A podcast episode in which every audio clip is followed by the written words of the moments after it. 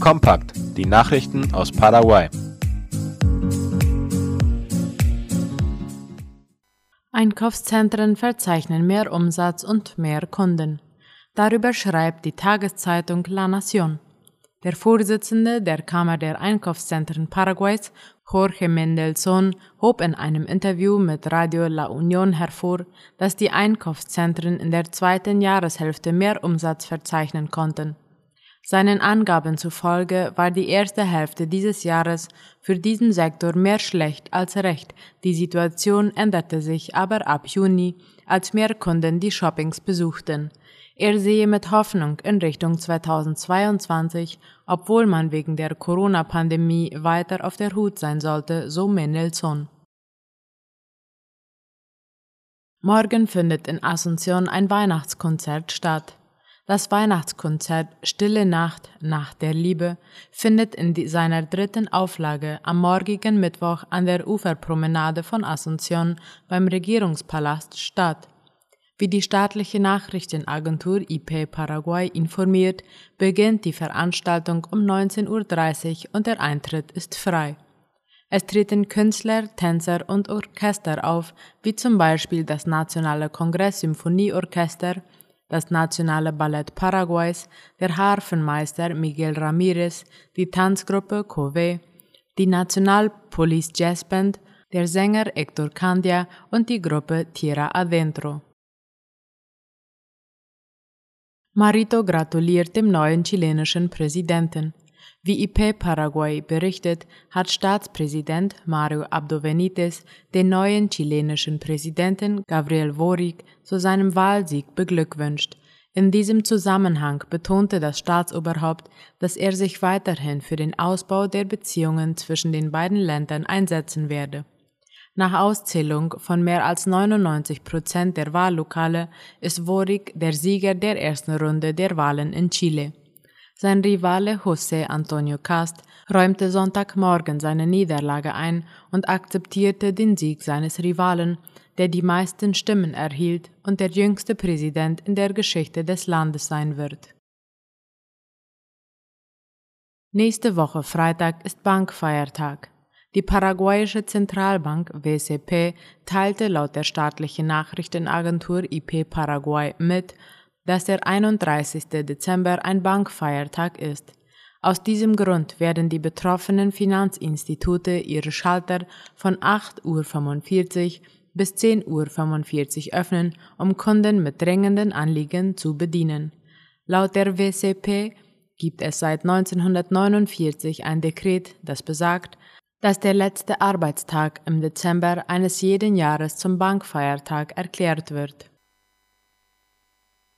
Itaipu nimmt wieder Bewerbungen für sein Stipendienprogramm an. Dabei geht es um finanzielle Beihilfe für Studenten im Jahr 2022. Vorgestellt wurde das Programm heute Vormittag in Asunción am Verwaltungssitz des doppelstatischen Wasserkraftwerkes Itaipu, wie IP Paraguay berichtet. Jugendliche, die sich ein Studium aus eigenen Mitteln nicht leisten können, aber in der Schule besonders gute Noten erzielt haben, können sich demnach bei Itaipu auf einen der Stipendienplätze bewerben. Wie es hieß, wird Itaipu das Studienprogramm in diesem Jahr nicht in Zusammenarbeit mit dem staatlichen Studienförderprogramm WECAL führen. Zur Verfügung stehen für das Schul- und Studienjahr 2022 3000 Stipendienplätze für Schulabsolventen der Jahre 2019, 2020 und 2021. Bewerber müssen drei Etappen bewältigen. Zunächst können sie sich einschreiben, wenn sie eine Sekundarschule mit einem Notendurchschnitt von vier oder besser abgeschlossen haben. In einem zweiten Schritt steht eine schriftliche Eignungsprüfung in Mathematik und Spanisch an. Der dritte Schritt besteht in der Überprüfung der finanziellen und sozialen Situation des Bewerbers, die von der Stipendienkommission durchgeführt wird. Dabei gibt es mehrere Kategorien. Wer oder wessen Familie bis zu sieben Mindestgehälter pro Jahr an Einkommen aufweisen kann, wird zuerst berücksichtigt. Danach, wenn noch Studienplätze übrig sind, diejenigen, deren Jahreseinkommen im familiären Umfeld bis zu 13 Mindestlöhne beträgt und der Notendurchschnitt das Einkommen der Familie berücksichtigt, dann das Einkommen zusammen mit dem Notendurchschnitt des Bewerbers 4,5 betrug. Das Reglement des Stipendienprogrammes beinhaltet Ausnahmen für Personen mit Behinderung und Menschen, die aus indigenen Siedlungen kommen. Angesichts der kommenden Feiertage verzeichnet der Busbahnhof von Asunción täglich rund 13.000 Fahrgäste. Darüber schreibt die staatliche Nachrichtenagentur IP Paraguay. Rund 13.000 Fahrgäste reisen täglich vom Busbahnhof in Asunción aus ins Landesinnere oder ins Ausland, um die Weihnachts- und Silvesterferien mit ihren Angehörigen und Freunden zu verbringen. Der Bahnhof erlebe in diesen Tagen einen schier unaufhörlichen Ansturm an Reisenden, sagte die Bahnhofsdirektorin Sarah Jiménez. Sie merkte an, dass in den letzten Monaten durchschnittlich 11.000 Passagiere den Bahnhof nutzten. Der derzeitige Anstieg der Reisenden sei zum einen auf die bevorstehenden Feiertage und zum anderen auf die Öffnung der Grenze bei Puerto Falcón und Clorinda zurückzuführen, so Jiménez. Außerdem kündigte die nationale Transportbehörde DINATRAN laut der Zeitung OI an, dass vom 23. bis zum 26. Dezember und vom 30. Dezember bis zum 2. Januar keine Berufsfahrpläne freigegeben werden. Fahrpläne freigeben bedeutet, dass die Busse dann fahren können, wann ihre Unternehmensleitung es will. Normalerweise liegen der DINATRAN die Fahrpläne der einzelnen Buslinien und Unternehmen vor, werden von ihr bewilligt und auf die Einhaltung der Fahrzeiten kontrolliert. Werden die Fahrpläne aber von der Behörde freigegeben, bedeutet das, dass die Busse ohne Rücksicht auf einen Fahrkalender fahren dürfen, je nachdem, wie Nachfrage da ist. Das erlaubt die DINATRAN öfter mal an Feiertagen, dieses Mal aber offenbar nicht. Paraguay übernimmt den Vorsitz der Mercosur-Kommission, die sich für die Rechte von Kindern und Jugendlichen einsetzt. Wie IP Paraguay berichtet, hat das Ministerium für Kinder und Jugendliche MINA für sechs Monate die Leitung der Initiative Niño Sur übernommen. Das geht Hand in Hand mit der vorläufigen Präsidentschaft des Mercosur, die Paraguay am 17. Dezember auferlegt bekommen hatte. Ein halbes Jahr lang wird das MINA mit der Organisation, Einberufung und Ausarbeitung einer Arbeitsagenda zugunsten der Rechte von Kindern und Jugendlichen in der Region betraut sein. Niño Sur gibt es seit dem Jahr 2005. Das Ziel dieser Initiative ist die Zusammenarbeit der Mercosur-Ländern beim Kampf um die Rechte von Kindern und Jugendlichen zu fördern. Das Neueste aus aller Welt. Impfpasspflicht für die Einreise nach Brasilien. Die brasilianische Regierung hat am Montagabend eine Verordnung veröffentlicht, die Regeln für die Einreise von Brasilianern und Ausländern in das Land enthält. Laut Latina Press entspricht die generell verbindliche Rechtsnorm den Anforderungen, die in einer Entscheidung des obersten Gerichtshofs von Richter Luis Roberto Barroso Anfang Dezember festgelegt wurde. Die Verordnung legt fest, dass ein Brasilianer oder Ausländer, der mit dem Flugzeug oder bei der Einreise auf dem Landweg einen Impfnachweis, einen Test mit negativem Ergebnis wie auch eine Gesundheitserklärung erbringen muss. Die Verordnung legt auch einige Fälle fest, in denen Reisende von der Vorlage eines Impfausweises befreit sind, wie zum Beispiel Reisende, bei denen ein Gesundheitszustand vorliegt, der eine Impfung nicht zulässt. US-Sicherheitsberater reist nach Israel. Der nationale Sicherheitsberater des Weißen Hauses, Jake Sullivan, will noch diese Woche nach Israel und ins Westjordanland reisen. Laut dem ORF wolle Sullivan in Jerusalem unter anderem Ministerpräsident Naftali Bennett treffen, sagte ein hoher Regierungsvertreter gestern in Washington. Ein zentrales Gesprächsthema werde die Bedrohung durch den Iran sein. Wir teilen mit unseren israelischen Partnern die tiefe Besorgnis über die Fortschritte im Nuklearprogramm des Iran, sagte der Beamte. Israel und die USA seien fest entschlossen, den Iran am Bau von Atomwaffen zu hindern. Bei Sullivans Besuch werde das Interesse der USA für die Sicherheit Israels bekräftigt. Türkische Lira erholt sich von Rekordtief.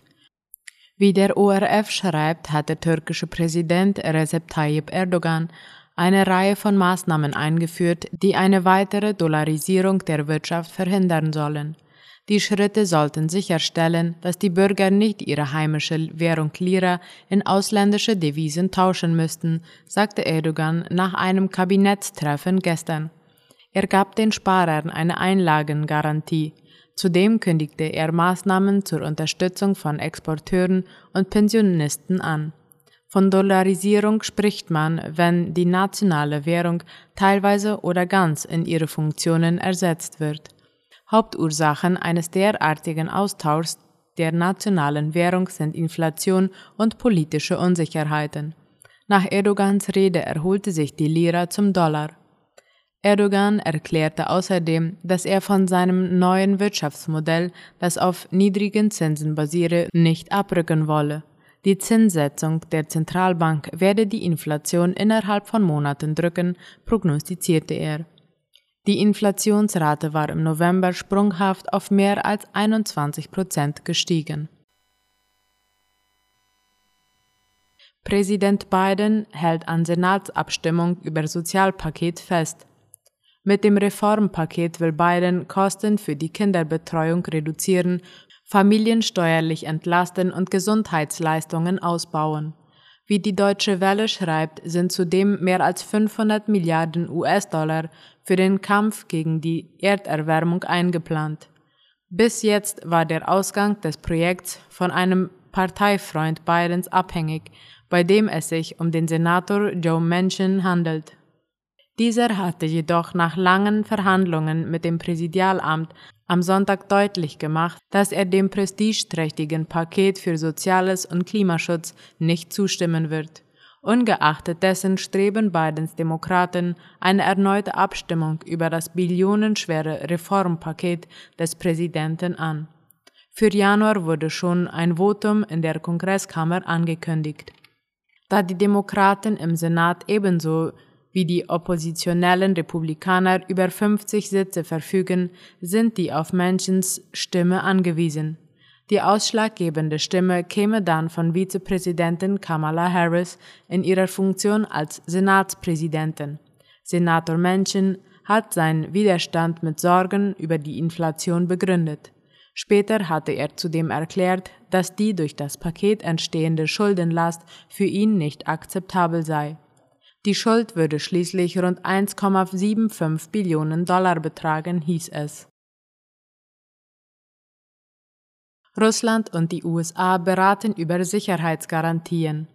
Russland und die USA haben laut einem Medienbericht Kontakt aufgenommen, um über die vom Kreml geforderten Sicherheitsgarantien zu beraten. Wie der österreichische Rundfunk berichtet, bestehe die Möglichkeit, dass sich beide Seiten einigen.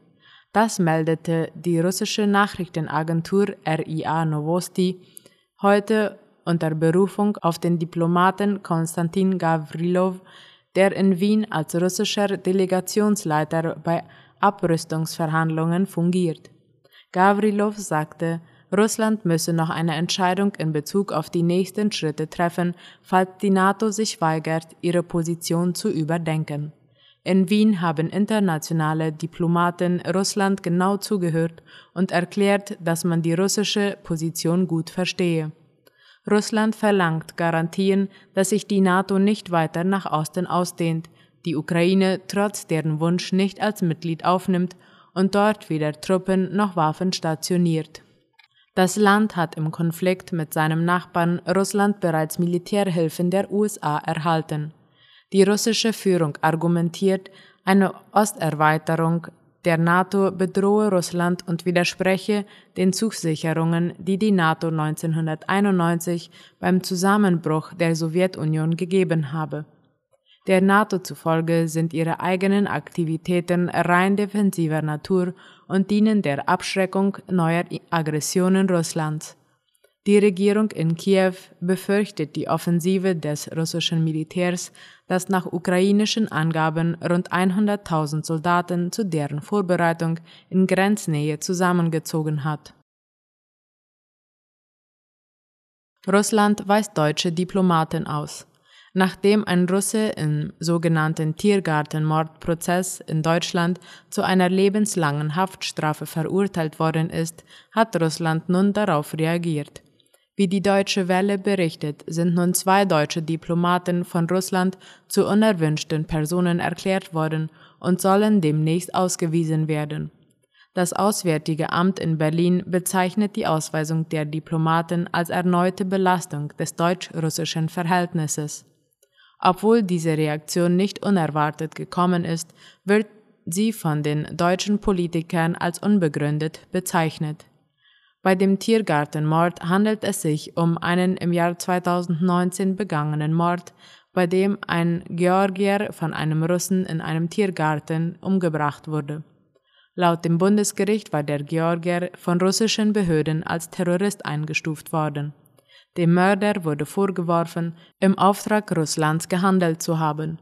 Die Bundesregierung hatte während des Ermittlungsverfahrens zu diesem Mord zwei Mitarbeiter der russischen Botschaft ausgewiesen und dies mit mangelnder Kooperationsbereitschaft russischer Stellen begründet. Moskau reagierte damals ebenfalls mit der Ausweisung zwei deutscher Diplomaten.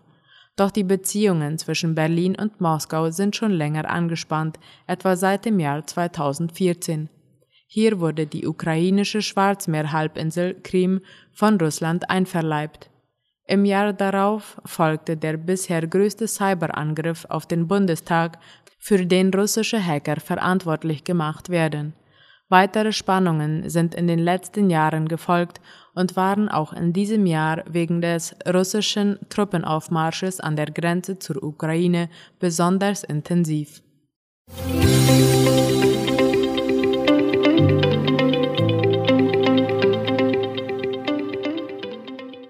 Soweit die Mittagsnachrichten am Dienstag.